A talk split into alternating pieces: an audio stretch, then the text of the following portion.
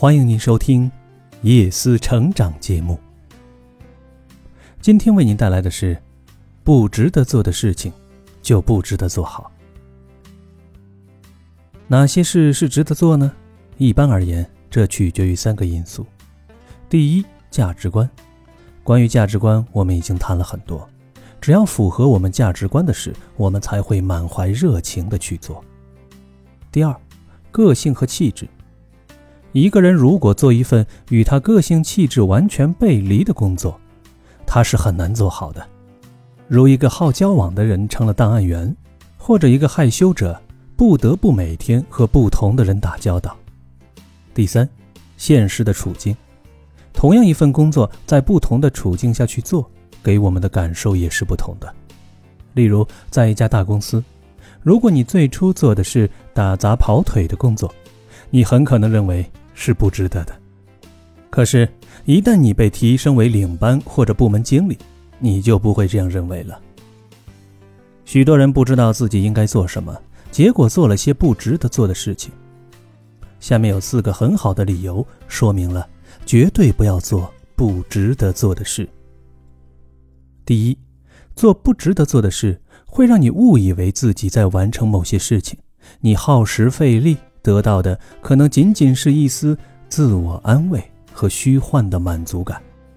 第二，不值得做的事会消耗时间和精力，资源是稀缺的，用在一项活动上的资源不能再用在其他的活动上。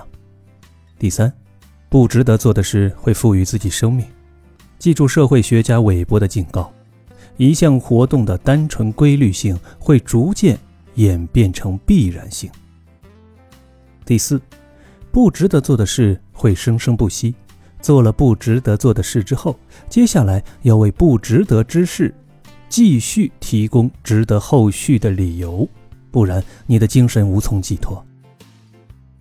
成功的秘诀是抓住重要的目标不放，所以不要做自己的奴隶。不是每件事都必须做，很多事情只不过是在浪费我们大家的时间、精力和生命罢了。一流的人做一流的事，不该做的事千万别去做。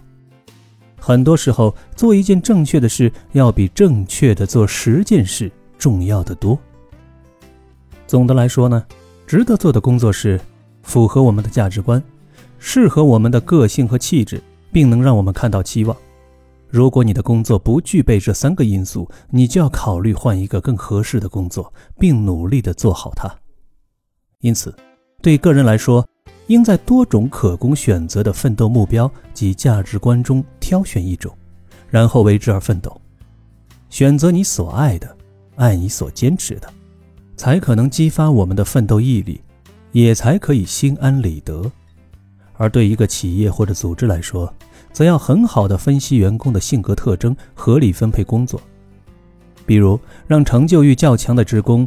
单独或者牵头来完成具有一定风险和难度的工作，并在其完成时给予肯定和赞扬，让依附欲较强的职工更多的参与到某个社团中的共同工作，让权力欲较强的职工担任一个与之能力相适应的主管，同时要加强员工对企业目标的认同感，让员工感觉到自己所做的工作是值得的，这样才能激发员工的热情。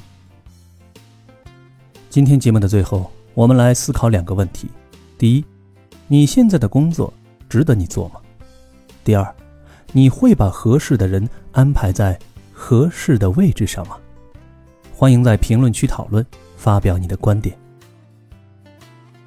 今天的夜思成长就为你分享到这里，我们明天再会。